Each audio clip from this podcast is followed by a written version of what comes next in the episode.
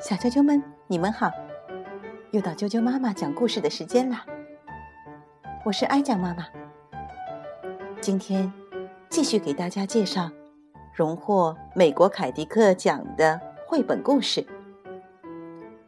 今天为你讲的这个故事，名字叫做《雪花人》。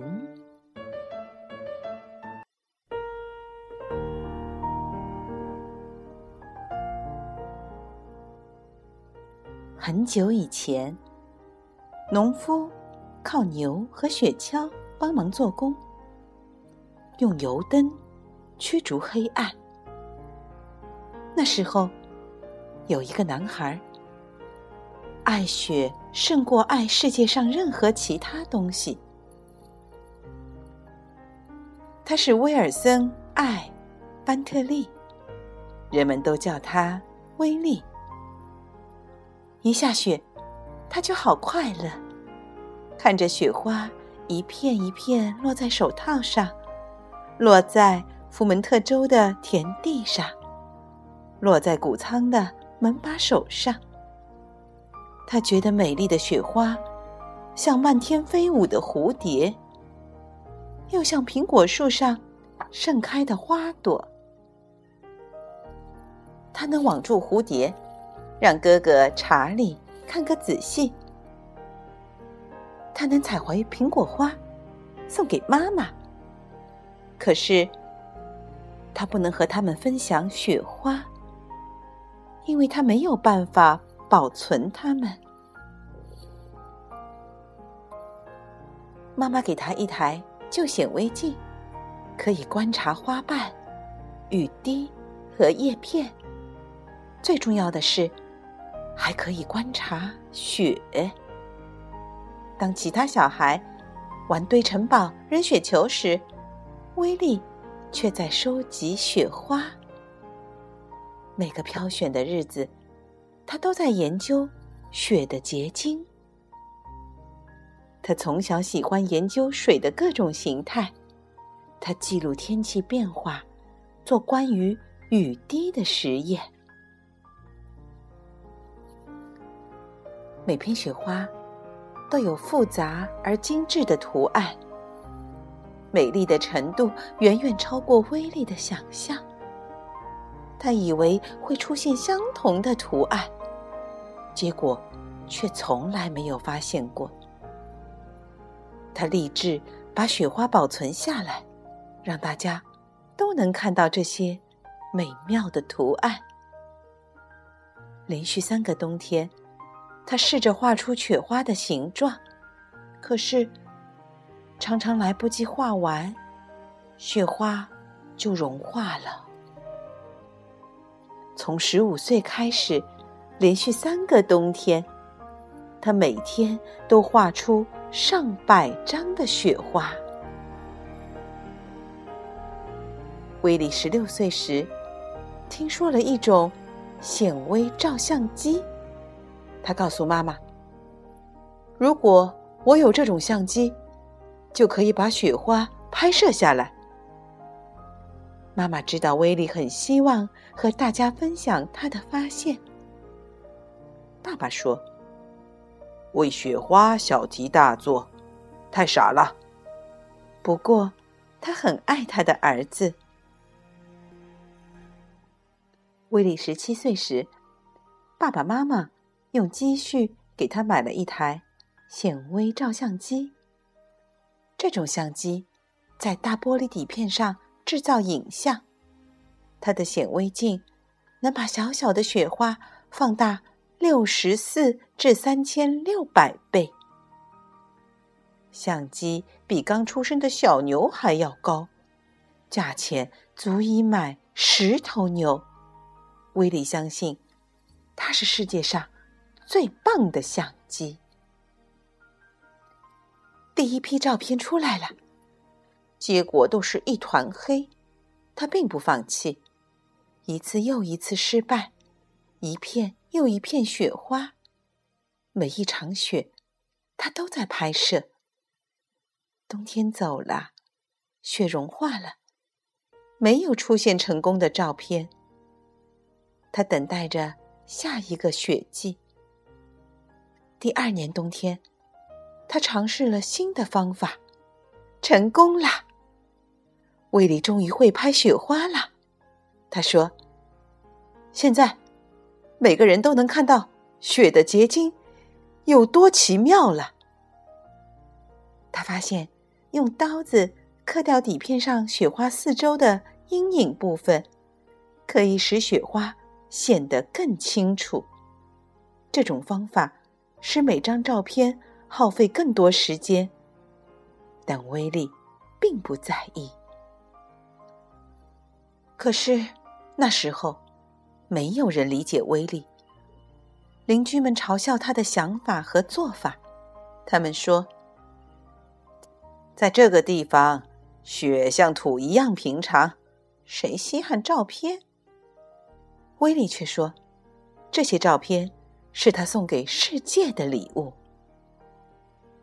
当别人围在火炉旁取暖、骑马或坐雪橇进城时，威利却都在研究雪。他捧着一个黑盒子，站在门前，收集雪花。如果盒子里的雪花都是碎的，他就用火鸡羽毛轻轻把它们扫掉，再继续收集。为了完整的雪花，他常常要等好几个小时，一点儿也不在意寒冷。如果屋子里太暖和，雪会融化；如果他不小心呼气在盒子上，雪会融化。如果接着雪花的木棒动了一下，雪花就碎了。如果他拍照的动作不够快，雪花就融化了。有些冬天，他只能拍到十几张成功的照片；有时候，他会拍到上百张。威利遇过最棒的一场雪，发生在。一九二八年的情人节，在两天的大雪中，他拍了一百多张照片。他说：“那场雪是冬之神送给他的礼物。”威利和哥哥全家一起住在农场，他常和侄儿侄女们一起弹琴、唱歌、讲故事、玩游戏。威利热爱大自然的美丽，他用镜头留下每个季节的痕迹。夏日，他的侄儿侄女把衣架涂上黏黏的丛树枝，让他用来粘起挂满水滴的蜘蛛网拍照。秋天，他轻轻用花朵缠住蚂蚱，第二天清晨，拍下它们。披着露珠的样子，他最珍爱的还是雪花的照片。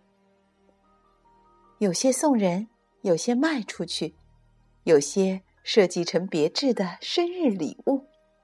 他在朋友的院子里放幻灯片，小孩和大人们坐在草地上，看威利把幻灯片投影到白布上。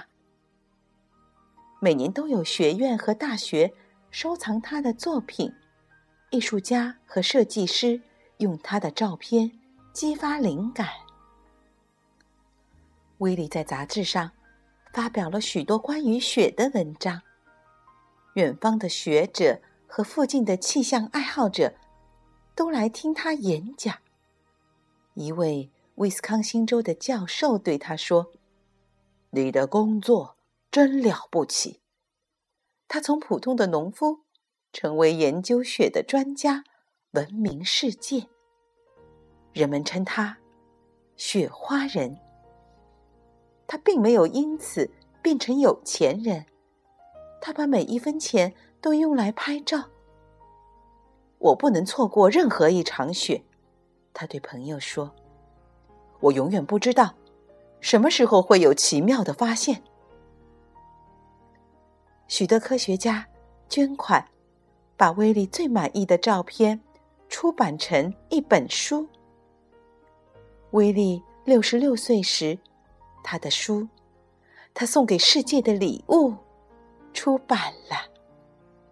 他还是一直在工作，直到今天，威尔森·班特利的书《雪花》仍是认识雪的入门书。到一九二六年为止，他的工作花费了将近一万五千美元，卖照片和幻灯片的收入大约四千美元。他的书出版了不到一个月，在一场暴风雪中，为了拍更多的照片，他走了六英里路回家。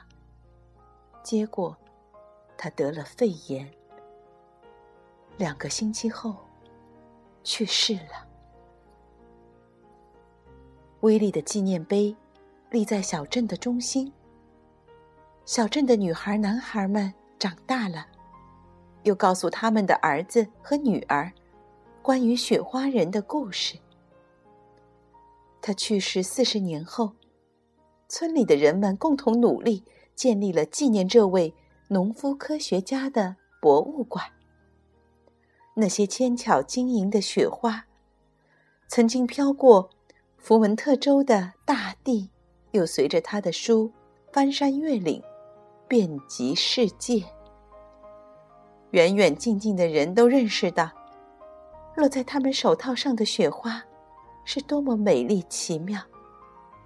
这一切，都要感谢雪花人班特利。